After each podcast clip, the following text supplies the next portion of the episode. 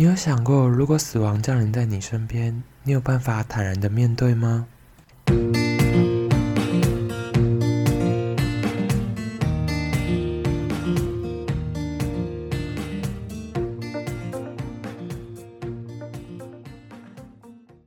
大家好，我是诺。今天我想讲的主题是关于离别。为什么我会想讲这个主题呢？因为啊，上礼拜的时候，我在上班的时候啊，我旁边的同事就突然接到一通电话，电话里的女人很焦急，因为她讲话很大声，所以我就听到，就是她那女生讲话很急躁。同事他就一直跟她讲说：“你，那你赶快先叫救护车啊！”我就想说：“诶，会不会是她？”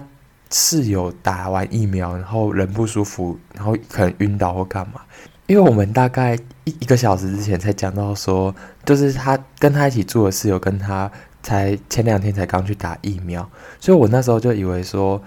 是不是他们可能有人打疫苗，然后出现身体不舒服的状况？结果挂掉电话以后，我就看到我同事开始收东西，然后看起来很急促的样子，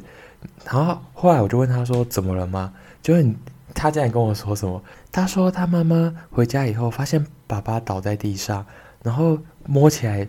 冰冷冷的。他妈妈就非常的着急，赶快打电话给他。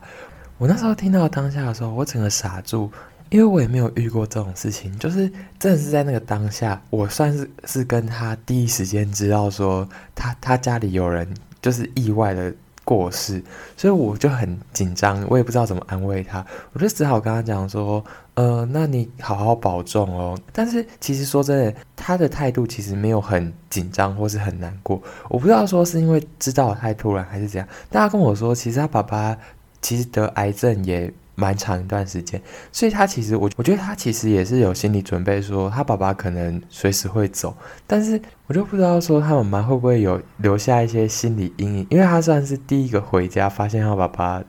呃过世的状态。听完这件事以后呢，我就开始反思说，如果这件事情发生在我我我身上，我有没有办法像他一样这么的坦然的面对，或是说？我的处理态度是什么？我就开始去反思。刚好最近不是有一部蛮红的剧，不知道大家有没有看？就是比悲伤更悲伤的故事上了影集版嘛。然后去年也有一部我还蛮爱的剧，叫做《Hello 拜拜，我是鬼妈妈》。所以我就想说，因为这两部戏主要都是讲关于。就是离别或是死亡的话题，所以我今天就想透过分享这两部剧的内容跟心得，进而去探讨一些死亡的话题。所以如果呢，你是想要看这两部剧的朋友，你还没看的话，那这集的话可能不太适合听哦，因为我可能会讲到里面的内容。那我就开始讲喽。为什么我会想选这两部戏来探讨呢？因为这两部戏主要都是探讨死亡。在比悲伤更悲伤故事的主角 K，他的死亡原因呢，其实是因为白血病嘛。然后其实他在大概高中的时候，他就知道说他有这个疾病，所以他其实算是说蛮早就预知到说自己有这个病状可能会死。而在《Hello 拜拜，我是鬼妈妈》中呢，女主角金泰熙就是饰演车鱼里，她呢则是因为车祸意外的死亡。所以呢，一个是你提前就知道说自己可能还剩多少时间会走，一个呢则是突然的离开。所以两部戏想要传达给我们的概念，其实算是蛮不一样的。那我先讲我对比悲伤更悲伤故事的想法好了。呃，男主角就是 K 张哲凯。然后女主角是宋媛媛 Cream。张哲凯在小时候的时候，爸爸就因为白血病的关系，饱受病痛的折磨。原本在他爸爸病情有好转的时候，他们两个出门的时候，却遇到了车祸，导致有三个人死亡。而这死亡的人，就刚好是宋媛媛的家人。张哲凯的爸爸因为这件事情很愧疚，所以他的白血病就急剧的恶化。而宋媛媛知道说害死他家人的儿子。张哲凯，他读了高中以后，他就转学到那个高中。宋媛媛原本想看说，害他家破人亡的人的儿子过得好不好，就是有一种说，如果他过得很好的话，他就让他生活悲惨。但是呢，他却发现说，其实凶手的儿子过的生活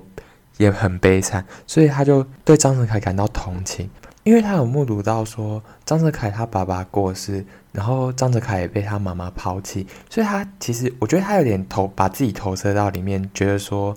我们两个都是不管是因为车祸而家人离他而去。或是张哲凯是实质上的目睹了他爸爸过世跟被妈妈抛弃，他们都没有了家人，所以呢，宋媛媛就觉得说他们两个都是没有家人的人，所以他觉得说如果他们两个靠在一起，他们成为彼此的家人，他们就有个依靠。其实从高中那时候我就觉得说，宋媛媛应该那时候就喜欢张哲凯，张哲凯就还蛮木头。他是等到大学的时候，别人跟他讲说，宋媛媛其实很多人喜欢，但他都拒绝了他们。他应该是在等你吧，他才去思考说，是不是他也喜欢宋媛媛这件事情。正当他要跟宋媛媛告白的时候，他他的白血病竟然就就是变严重，所以他就知道说他其实也可能也活不太久，所以呢，他后来就其实都没有跟宋媛媛在一起，就是还是就是有点跟他保持距离。其实看到这里，我就觉得说，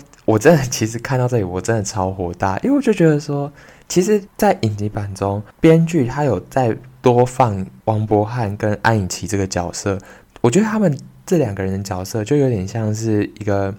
引路人的感觉，我觉得从他们两个有点像是利用这两个角色去把结局不像原本电影版一样那么的悲惨。其实，在王博翰跟安以琪这两个角色的剧情的走向之中，他们呢，因为安以琪有一个儿子是可乐，我觉得呢，他其实讲了一句话，这句话其实我觉得可以代表说这整部戏，就是可乐呢，他很天真的跟安琪说。喜欢一个人哪有什么配不配得上的问题？我觉得这句话呢，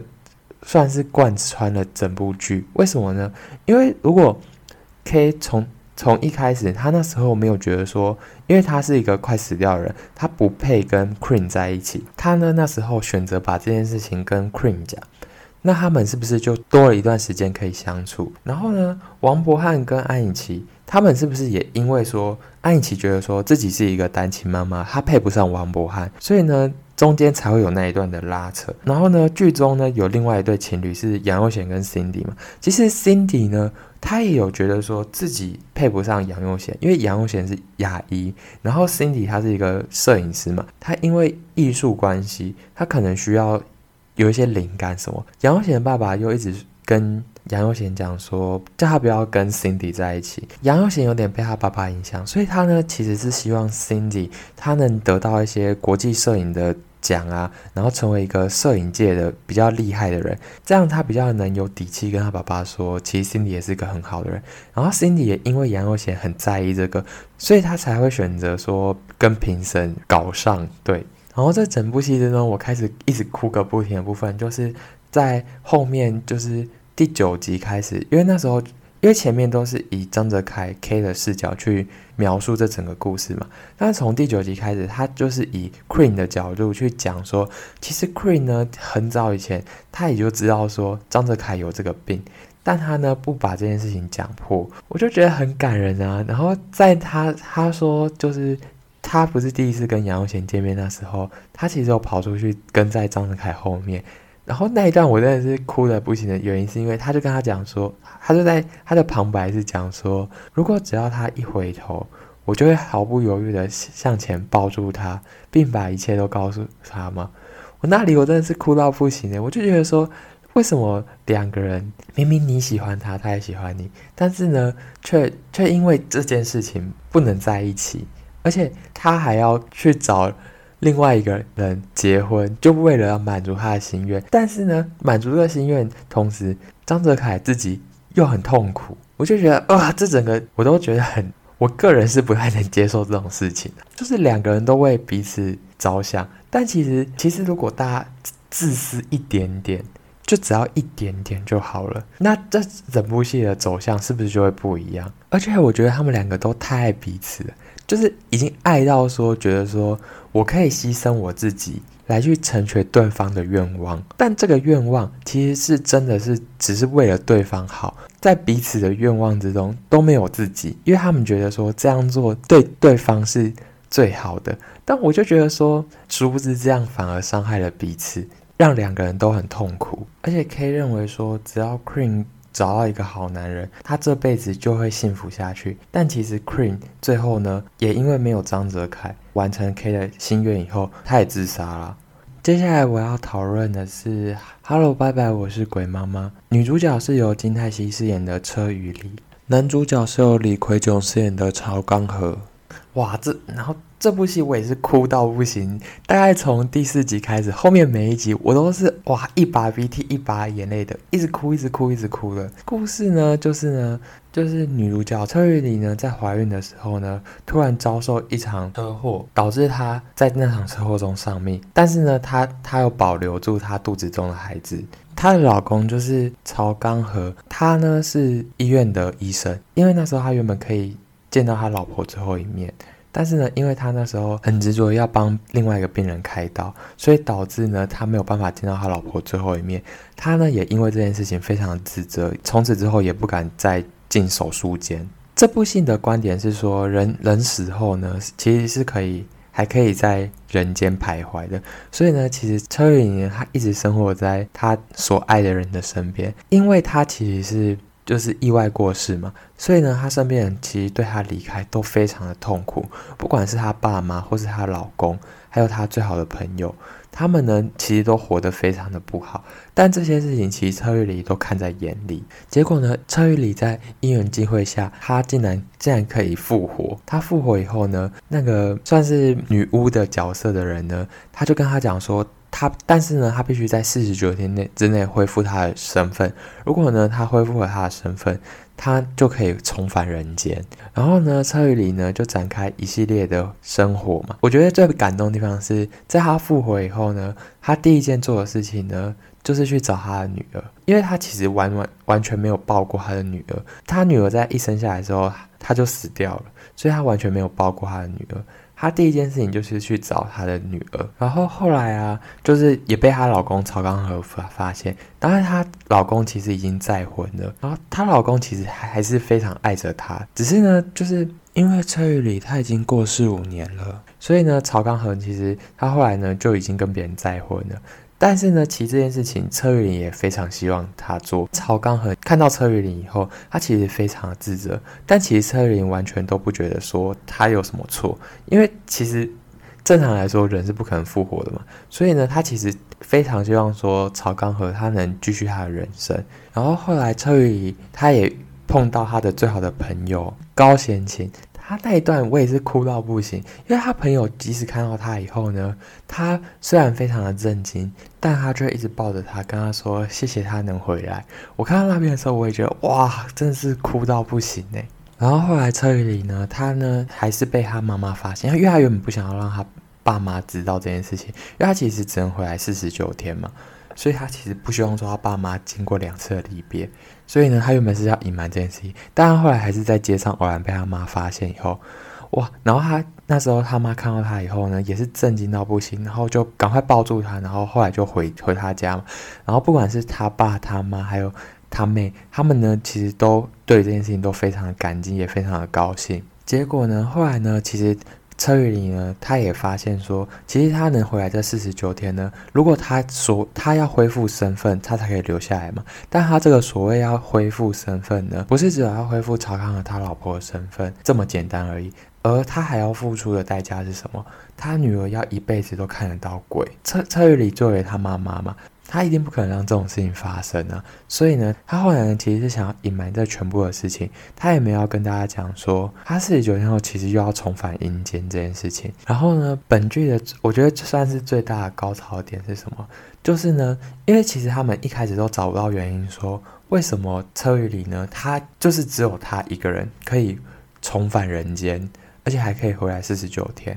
他们都找不到原因。结果呢，他们后来发现是因为什么？因为呢，其实他妈妈在车玉里死掉之后呢，他每天都去庙里祈福，而他的愿望是什么？他希望他能再见上他女儿一面，只要一面，哪怕是一面，他都甘愿，他都死而无憾。我看到那里的时候，我也是，就是蛮感动的，就是也也是哭到不行，因为我就觉得说，其实呢，呃，车玉里他在当妈妈之前，他其实他的身份是什么？是他妈妈的女儿，所以我相信他应该也是蛮能体会他妈妈爱女心切的那种感觉。最后呢，车玉里为了不让他女儿能终身看到鬼，他后来呢还是选择四十九天过后呢，就再跟大家道别，回去阴间嘛。但是呢，这一次他有好好的跟大家道别，算是不留遗憾的离开了嘛。其实呢，我觉得这两部戏呢，都有传达一种观念给大家，不管是像《比悲伤更悲伤的故事》中，张哲凯呢在很早以前就知道自己死亡，到《哈喽拜拜我是鬼妈妈》之中呢，车玉里呢突然的过世，其实呢没有一次的死亡是大家能准备好的。而且在《哈喽拜拜我是鬼妈妈》之中，他有一句话我觉得讲得非常好。他说他在死后才明白，说他的人生其实并不是属完全属于他自己一个人的。我觉得这句话讲得非常的好，因为呢，其实我们或多或少，不管是家人或是朋友，当我们离开的时候，对这些人呢，其实真的是我相信或多或少都有造成一定的伤害。不管是在比悲伤更悲伤故事中，Queen 后来其实过着行尸走肉的生活，到。Hello，拜拜，我是鬼妈妈中，她的朋友、家人跟她的老公，其实都有过一段非常痛苦、以泪洗面的日子。所以啊，我后来得出来的心得是觉得说，我们是不是可以在平常的日子中，多对我们所爱的人表达关心，或是像有些人啊，他们不是都说什么，我要存多少多少钱以后呢，带我的爸妈或是我的爱人们去去环游世界，或是去哪里玩。但不是说我乌鸦嘴，但有时候呢，我们有可能在还没达到目标之前呢，可能人已经不在，或是情况已经改变了。所以我个人的想法呢，是比较推崇说，我们是不是能把握当下，先从一些比较小的行动，去慢慢达到我们所想达到的目标。比如说呢，如果你想带爸妈去，比如说日本玩，那你是不是可以先带他们去垦丁玩？然后你想要带他们去外面吃什么高级餐厅，那你是不是可以先下厨请他们吃一些你做的东西？这样如果真的有一天不幸突然降临的时候，你才不会想说我什么都还没为他们做，而是觉得说至少我已经为他们做过些什么了，对吧？好啦，今天的节目就到这里了。如果呢，你对于比悲伤更悲伤的故事，或是 Hello 拜拜我是鬼妈妈这两部剧有不一样的看法的话，都欢迎你在底下留言。或是去 IG 私讯我，跟我讨论，也可以跟我分享你对于死亡的看法哦。我是诺，谢谢大家的收听，我们下集见，拜拜。